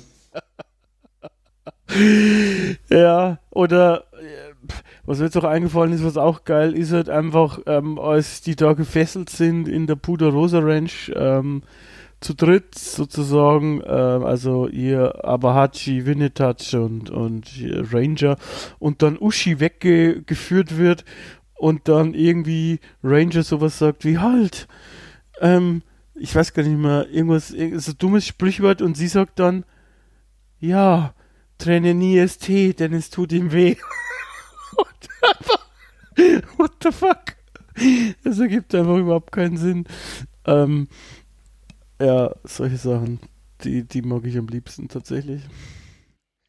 Oder was ich zum Beispiel auch eben als, als wirklich subtilen Gag sehr schön finde, ist, dass eben Ranger eben dieser Südstaatler ist. Und als Südstaatler spricht er natürlich, Stefan kennt's, bayerisch.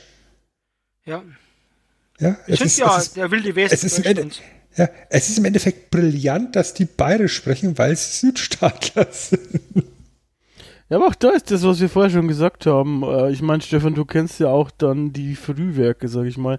Ich finde, dass das dann schon so Charaktere sind, die sich schon immer so ein bisschen angelegt haben. Auch die beiden Polizisten aus ISO 3 und so, das sind jetzt nicht exakt die, aber haben schon auch so Merkmale von denen und die sind auch am Anfang immer bayerisch. Also gibt da auch viele bayerische Charaktere bei denen, sag ich mal. Und da ist es irgendwie logisch, weil es da wie die Faust aufs Auge passt.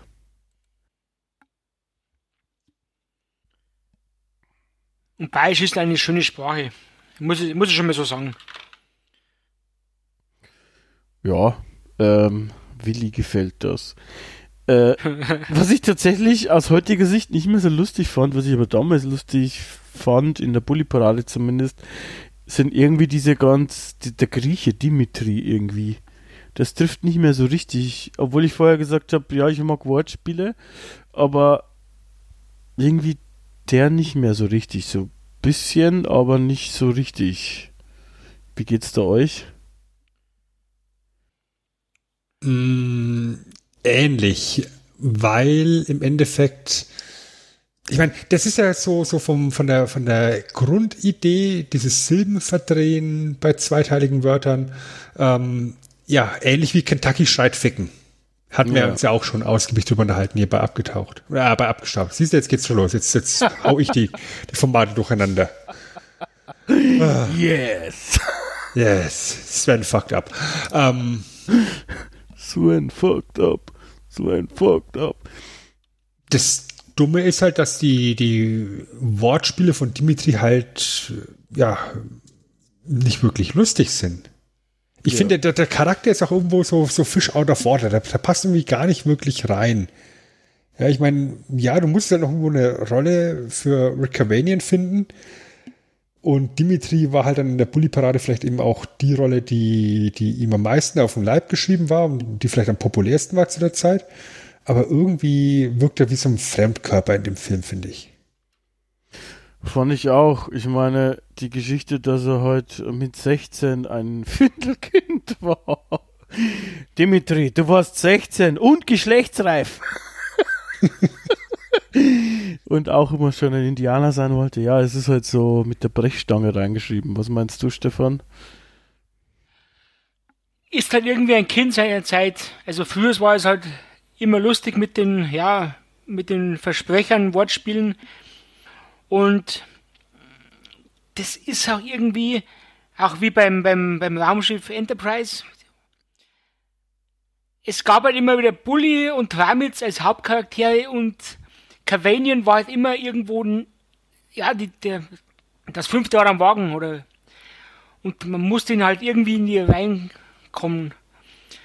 Also, ja, mich hat es nicht gestört, weil ich eben mit der Bulli-Parade ja aufgewachsen bin, mehr oder weniger. Drum hat es mich gestört, aber vom rein, vom logischen her passt er natürlich nicht rein. Weil ja, was macht der Kirche im Wilden Westen? Drum, ich verstehe schon, was ihr meint. Aber Austauschbandit. Der ist Austauschbandit, ja. Also, sag ich meine, ja, du hast, du, du, du hast natürlich den klassischen Western natürlich auch immer irgendwo so den, den, den mysteriösen Mexikaner, der irgendwo sein, seine, seine Bar aufgemacht hat oder so. Und ich meine, in der Parodie ist es jetzt halt der Grieche. Ja, verstehe ich schon auch den Ansatz. Nur wie gesagt, dieser Dimitri-Charakter ist halt irgendwo strange in dem Setting. Ja. Finde ich. Da muss ich dir recht geben, auch, ja. Ich meine, wer dann halt natürlich ähm, wunderbar reinpasst, ist eben Hilmi Sölzer als, als, als Ombre. Den finde ich halt tatsächlich auch sehr gelungen in seiner Rolle. Weißt du, dass er im Endeffekt eben, er ist ja im Endeffekt derjenige, der als einziger wirklich eine Charakterentwicklung mitmacht. Ja, der, der, der Lakai von, von Santa Maria ist, der, der menschliche Aschenbecher ja im Endeffekt. Ja. Ähm, und der sich ja dann optisch innerhalb von, von ja, ein paar Tage ist ja dann innerhalb der Geschichte auf der Puder Rosa Range komplett ändert. Ja, also der, der auf einmal strahlend weiße Zähne hat und rasiert und die Haare gegelt und sauber ist. Was in dieser ganzen Bande von dreckigen Banditen sticht er dann halt hervor, weil er dann eben so geschniegelt ist. Äh, also neben Santa Maria, der sowieso der geschniegelste von allen ist. Aber er ist im Endeffekt der Einzige, der, der ja, so, eine, so eine Selbstfindungsgeschichte dort hat.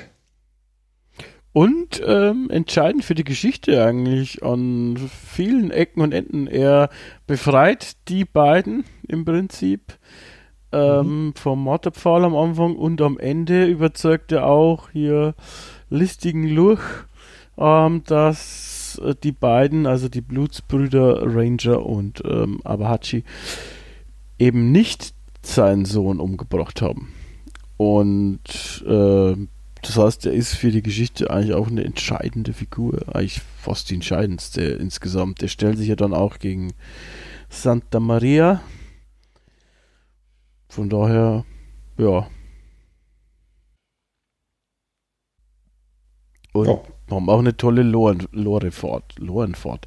Was ist eigentlich die Mehrzahl von Lore? Loren wahrscheinlich. Lorenfahrt. Korrekt. Sophia Lorin. Immer noch besser als Uschi Glas.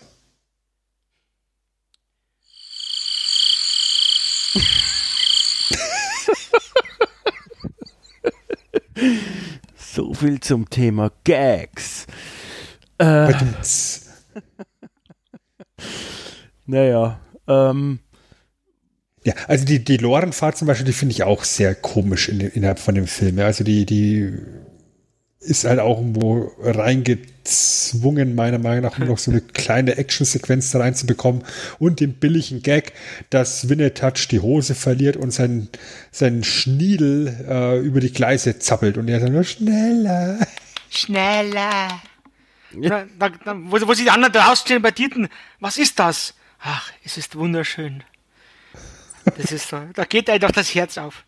Es ist so ein dummer Humor, also die, die, kann man nur lachen. Also, das ist auch, ich bin da relativ unkompliziert, also, weil wir auch gesagt haben, ja, das ist ein bisschen schlecht gealtert mit dem schwulen Witzen und so weiter. Aber ich kann das in seine Zeit einordnen und kann auch drüber lachen, also, bin da, bin da schmerzfrei. Naja, ich glaube, dass das die, die Schwulen selbst haben ja damals auch schon gesagt, dass das, dass sie Fan davon sind. Ich kann mich da erinnern, dass das damals auch ein Randthema war. Und ich glaube auch nicht, dass sich das geändert hat tatsächlich.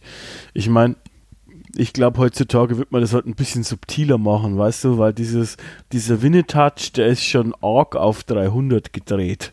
Für, also, ist halt richtig, richtig überdreht. Sind im Verhältnis zu den anderen, glaube ich, auch nicht so. Die anderen sind auch überdreht natürlich, sonst wäre es keine Parodie, aber der ist halt richtig krass, ähm, dass man es richtig versteht. Muss alles pink sein und so weiter. Das glaube ich, wird man heutzutage vielleicht ein bisschen anders machen. Aber. Ja, auch mit, Ja. mit Puder Rosa, Anlehnung an die Ponderosa von Bonanza. Ja. Ja, von daher gibt es schon Sinn. Aber ich finde, dass gerade dieses äh, Winnetouch auf über 300 drehen, ähm, in der Kombination eben wie er es schauspielert, das Ganze auch komplett entschärft. Ja, es ist ja zu keinem Zeitpunkt irgendwie schwulenfeindlich. Ja, ich meine, ja, natürlich wird da jedes Klischee mitgenommen. Ja, alles ist rosa und er trinkt dann Prosecco und sein Pferd heißt Jacqueline. Ja, und, und äh, er gibt sich halt sehr feminin, wie gesagt.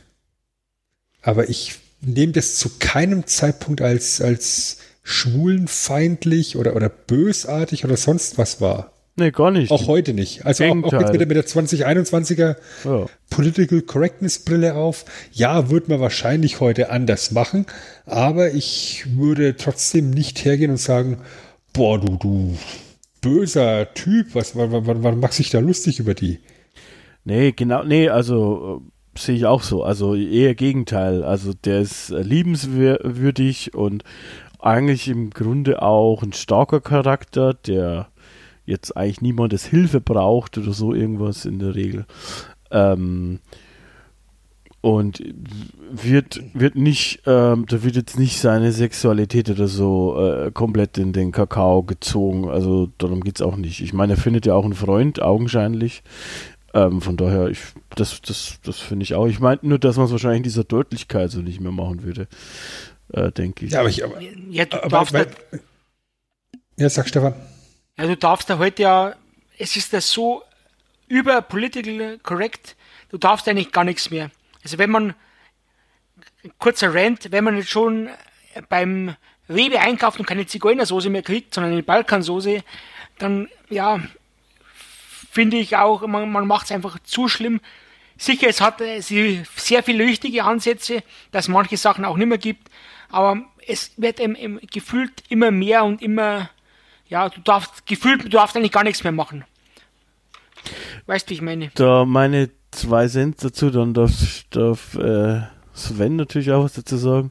Äh, sehe ich, in- ich tatsächlich anders, weil ich glaube, dass zum Beispiel gerade auch die Feminismus oder die Emanzipation gezeigt hat, dass Sprache schon auch ein wichtiges Tool ist und viel zeigt und wenn du dich mal mit ähm, Leuten unterhältst, die das trifft, ähnlich wie zu dem N-Wort, das wir jetzt nicht sagen, bei Schwarzen, ähm, ist es bei Zigeuner, also das Wort Zigeuner halt auch so ähm, konnotiert für viele Sintis und, und Roma und dann finde ich es jetzt auch okay, tatsächlich, weil mich persönlich, also für mich macht es keinen Unterschied, ob da jetzt Balkansoße oder Zigeunersoße steht.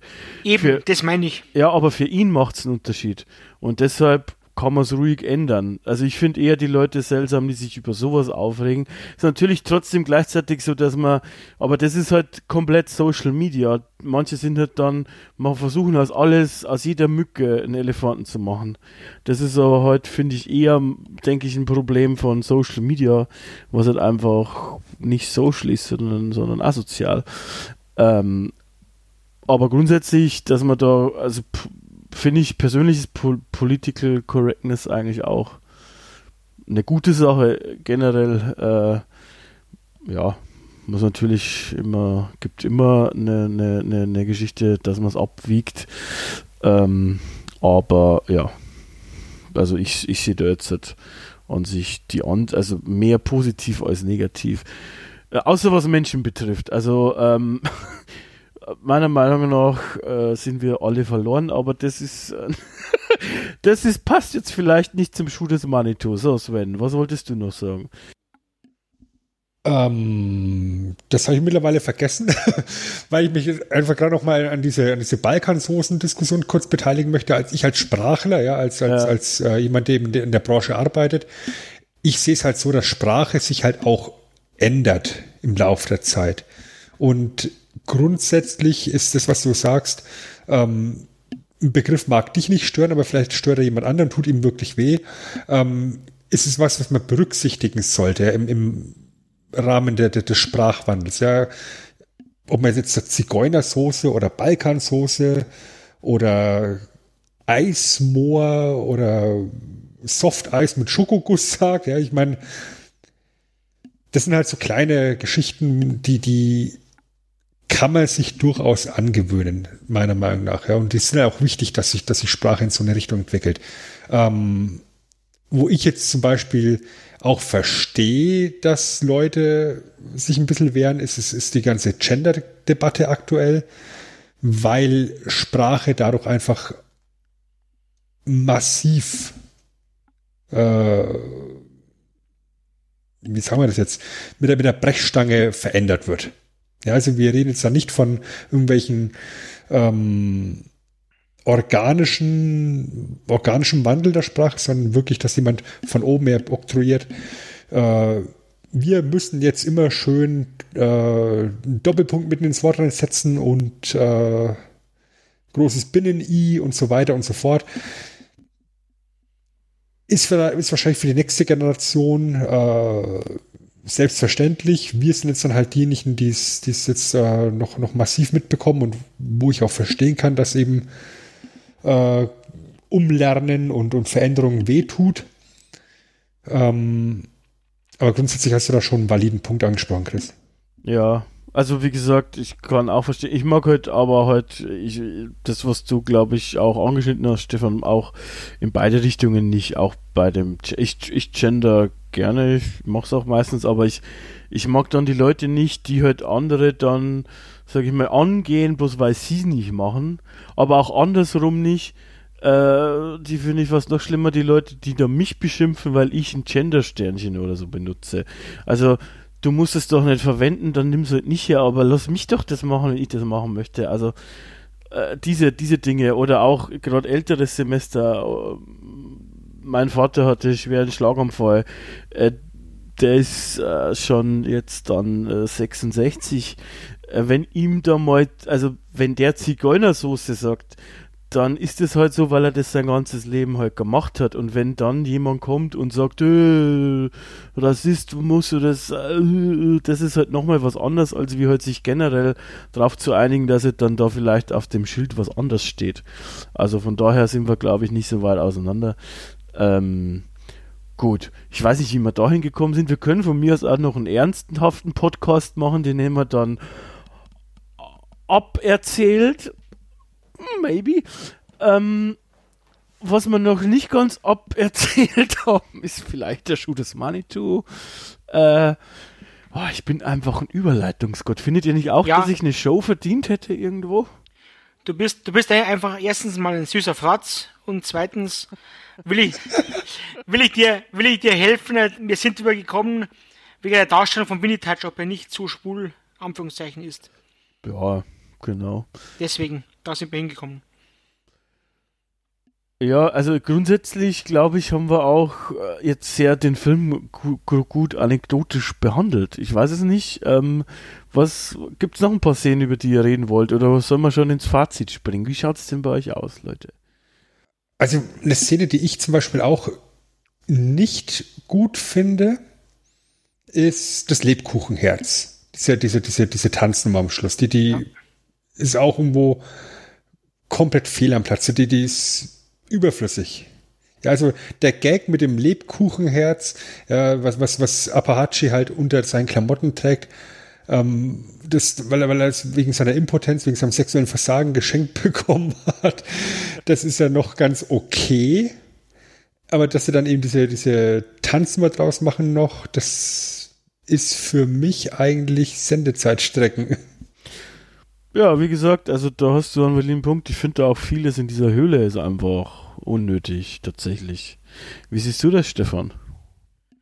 Also mit dem Echo fand ich, fand ich echt lustig. Ich muss immer lachen.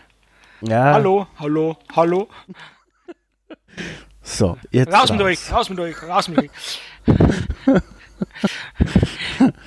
Ja. Das ist, ja. Das ist Arbeitsbeschaffungsmaßnahmen.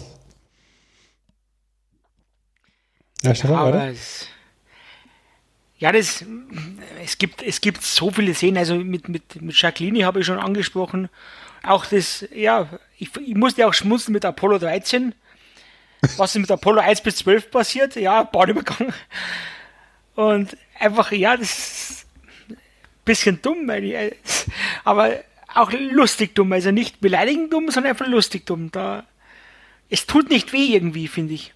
Ja gut, weh tut's generell nicht, das ist schon richtig, aber ähm, wir sprechen da jetzt auf einem Niveau, also halt, dass dass das nicht weh tut, das macht jetzt den Film auch nicht eklatant schlechter. Es hätte halt nur halt, finde ich auch, ja, finde ich auch teilweise nicht gebraucht. Ähm, auf der anderen Seite, ich meine, ähm, wie gesagt, der ganze Plot handelt davon, dass die beide eine Bar aufmachen wollten, sich davon von einem von einem Indianerstamm Geld geliehen haben und jetzt einen Schatz finden müssen, damit sie das Geld zurückholen können, sozusagen, äh, zurückgeben können. Ähm, und dabei überfällt sie halt wieder dieser windige Makler mehr oder weniger und, und nimmt ihnen den Schatz weg. Ähm, ja. ähm, es ist halt einfach alles eine ne, ne richtige Hommage. Ich meine, die Höhle ist ein Schuh. Also, ne? Das ist der Schuh des Manitou. Das finde ich, das finde ich zum Beispiel brillant, ja, dass das in diesem, das ist das Haus des Nikolaus-Rhythmus äh, eiskalt und trocken vorgetragen wird von Sky Dumont. Also, äh, ich, ich habe es vorhin schon gesagt, Sky Dumont ist eben der Showstealer von dem Film, ja. Ähm, ich ich finde es ich find's brillant, wie man da mit Erwartungshaltungen spielt. Ja, er wird so als, als dieser Badass eingeführt. Und dann sind sie in ihrem, in ihrem, in ihrem Versteck. Und er sagt, okay, Jungs, wir reiten weiter. Und dann stellt sich John und sagt, wir wollen nicht weiter reiten. Wir sind müde. Und dann zoomt die Kamera auf, auf, auf Sky das ist so umdreht, so, wer hat das gesagt? da, da kommt der Slapstick, also John, John, John war mit den Schildern und so. Und er, du bist also müde, John. Na dann, ab ins Bett. weißt du, das ist, das Ja, wer ist überhaupt aufsteigen? nicht, ja, genau. Das ist überhaupt nicht die, die Erwartungshaltung, die du da hattest, ne, dass er jetzt irgendwie abknallt oder sowas, aber es ist einfach lustig. Oder, oder eben in der Szene, wo Ranger und, und Uschi eben gefangen genommen werden, äh, nach der Prügelei, meine so, so, jetzt schnappt sich jeder noch ein Eis und dann reiten wir wieder los. Und dann kommt die ganze Gang raus und jeder hat so einen Eisbeutel auf dem Kopf nach der Prügelei und er hat halt ein leckeres Vanilleeis in der Hand. Das ist ein brillanter Gag tatsächlich. Ja, oder auch, als, als sie nach Hause kommen, weil John ist ja zu Hause. Warum brennt hier Licht? Boss, weißt du noch? Du hast John zu Hause gelassen. Die reden ja dann auch so wie bei diesen Western, die man so im Kopf hat. Boss, weißt du noch? Du hast John zu Hause gelassen. Oh ja. Stimmt, ist es nicht schön, wenn einer da ist, wenn man nach Hause kommt? Wenn ein Licht brennt? Und dann hörst du im Hintergrund so, ah, John hat in meinem Bett geschlafen. John hat, ich weiß nicht, was alles gemacht. Hat er ein Bäckerchen gegessen? Und am Ende noch, John hat sich meinen Kugelschreiber in den Popo gesteckt. Und dann wieder Santa, Ma hier, Santa Maria. Ja, das ist John. Und grinst so. Das ist einfach schon cool gemacht.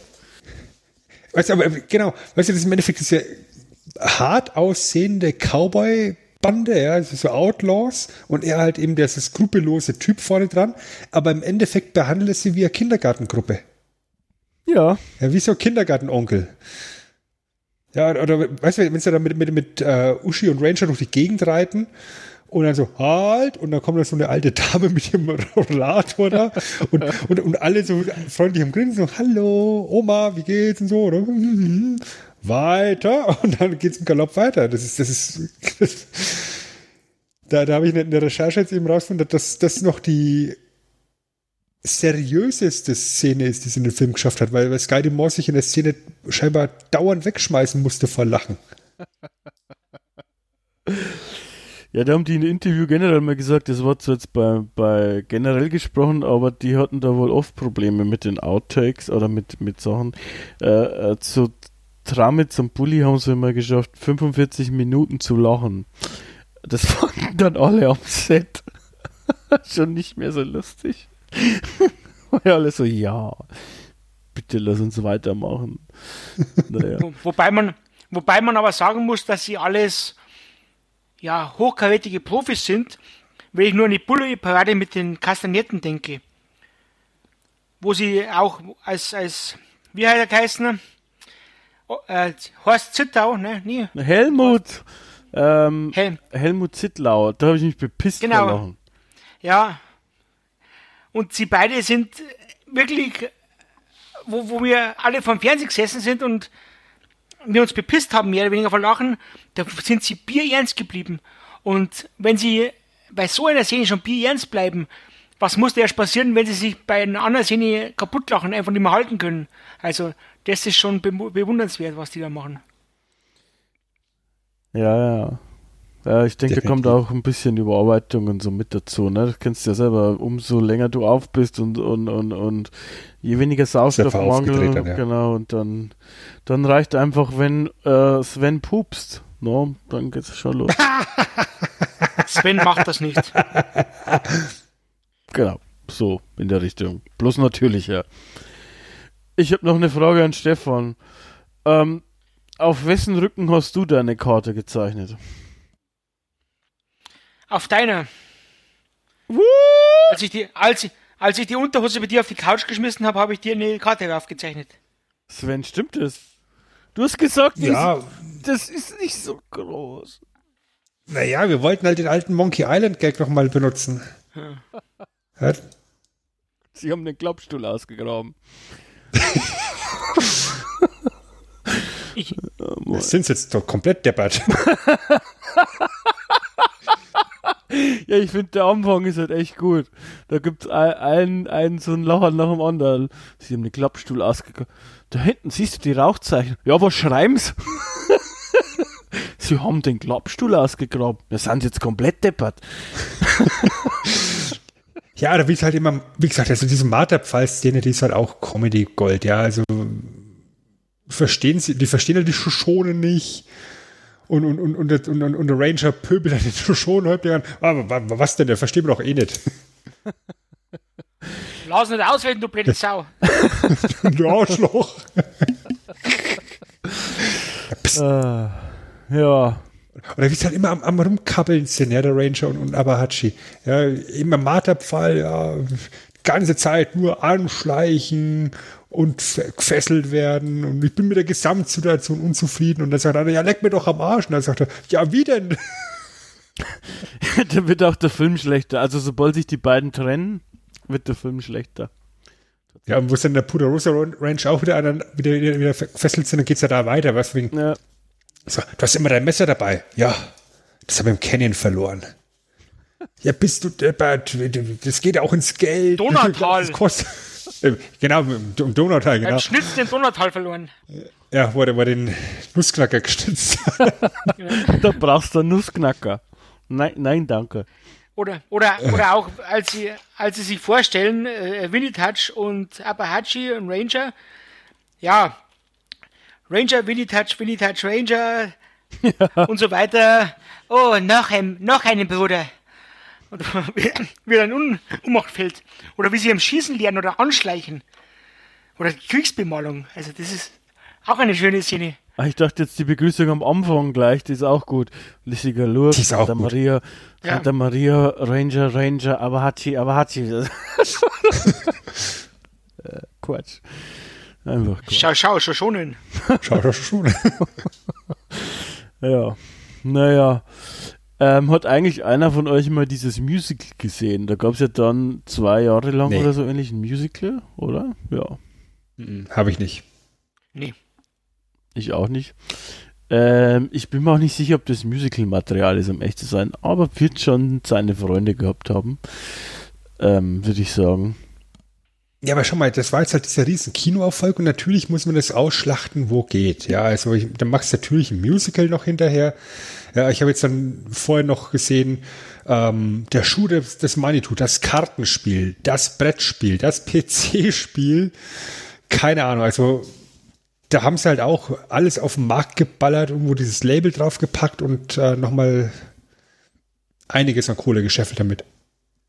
Mit dieser Marke. Und äh, es, es würde immer noch irgendwo überlegt, ob man da vielleicht noch eine Fortsetz Fortsetzung machen könnte. Ja, fände ich tatsächlich nicht so gut. Ja, ich auch. Wundert, dass sie keinen Deal mit äh, Adidas oder so gemacht haben. Ich will wirklich einen Schuh des Manitou rausbringen. Das wäre smart gewesen. Ja. Was übrigens auch so, so, so ein echt guter Gag ist tatsächlich, ist, äh, wo Santa Maria äh, zu Ombre sagt, Ombre, du magst Kaffee und dann hörst du so einen Wolf im Hintergrund heulen und Ombre sagt, was ist das? Und Santa Maria, ein koffeinhaltiges Heißgetränk. Eiskalt rausgeballert, wo ich mir denke, mega.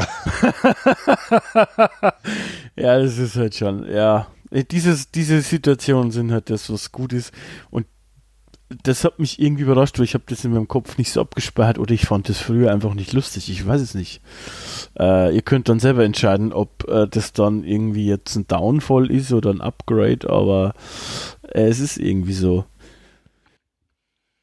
Also ich habe jetzt eben im Gucken diese Woche festgestellt, dass der, dass der Film wirklich in der ersten Hälfte eine richtig starke Gag-Dichte hat. Ja, wo wirklich im Endeffekt alles, was dir, was dir im Nachgang hängen geblieben ist zu dem Film, die ganzen herausstechenden Szenen sind alle irgendwo so in der ersten Hälfte und dann hinten raus kommt dann eben relativ platter Slapstick meiner Meinung nach. Und das ist eben das, was ich gemeint habe, dass, dass er da eben äh, verliert hinten hin.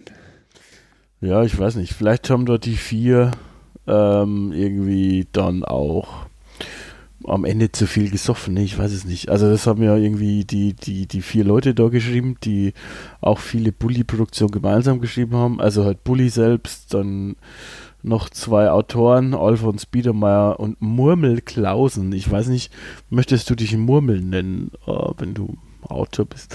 Und Rick Cavanian eben auch. Ähm, und die anderen beiden Autoren, die sind halt auch im ja, im Bully-Kosmos aktiv gewesen. Bully-Parade, Dremits and Friends, Erkan und Stefan und keine Ahnung, solche Sachen. Ähm, tatsächlich ansonsten außerhalb von Bully sind die beiden gar nicht so aktiv gewesen.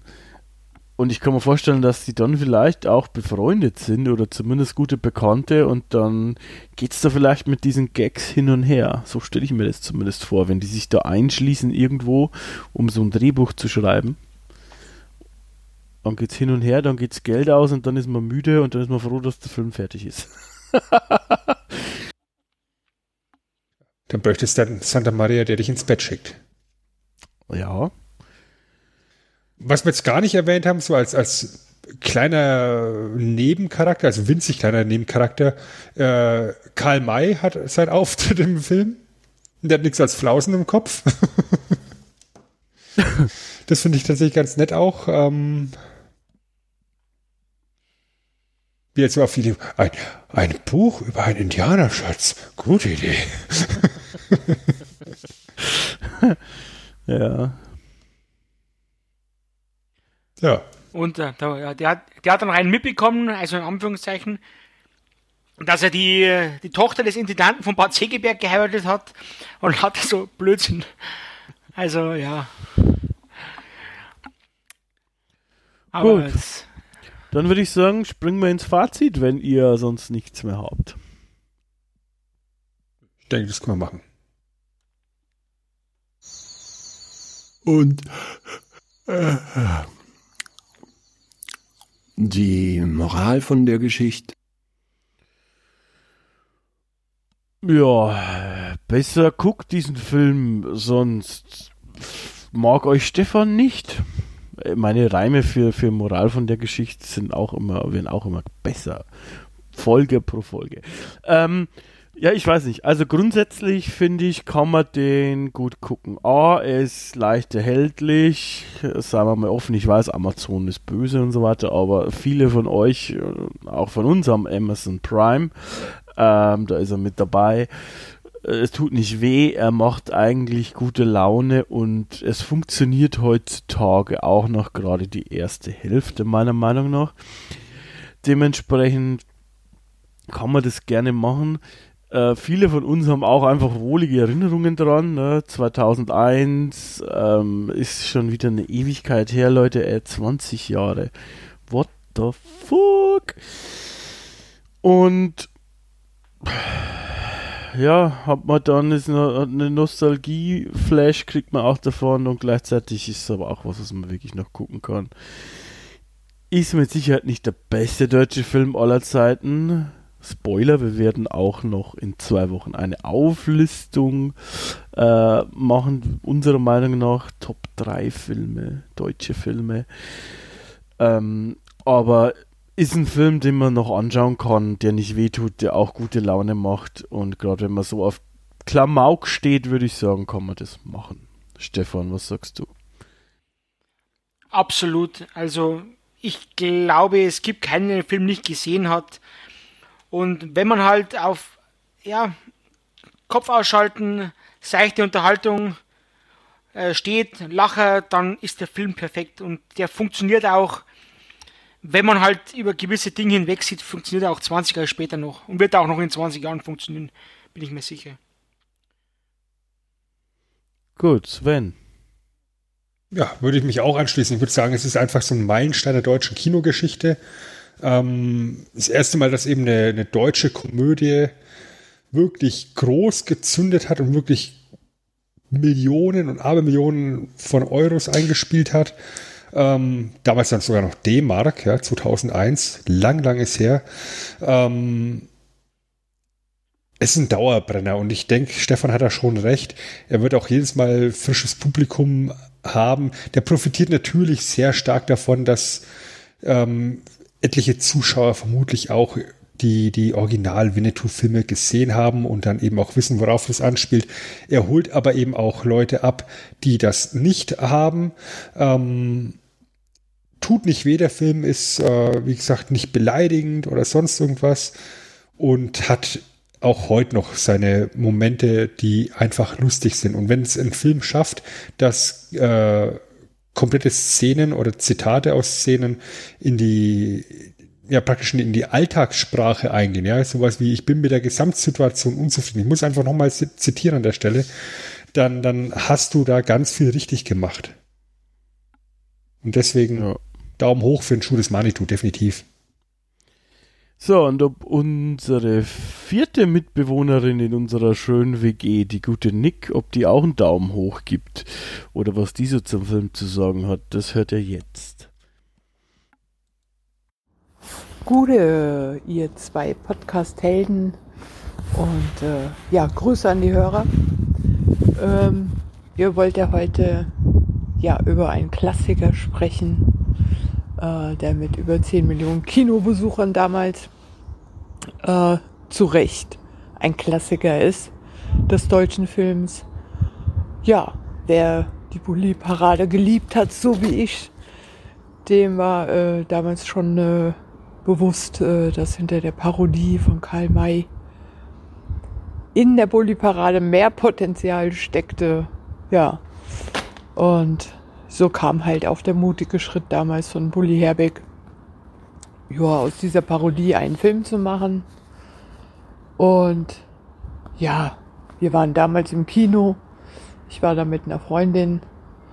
Ja, und das äh, war halt wirklich der Knaller. Wir waren halt auch ziemlich voller Spannung und Vorfreude, wie man so schön sagt. Ähm, und ich muss auch sagen, ich habe im Kino bei einer Komödie äh, nie wieder das erlebt, was ich halt auch bei Bully bei dem Film erlebt habe. Ähm, der Schuh des Manitus, äh, dass so viele Kinogänger während des Films halt sich so weggeschmissen und so gelacht haben.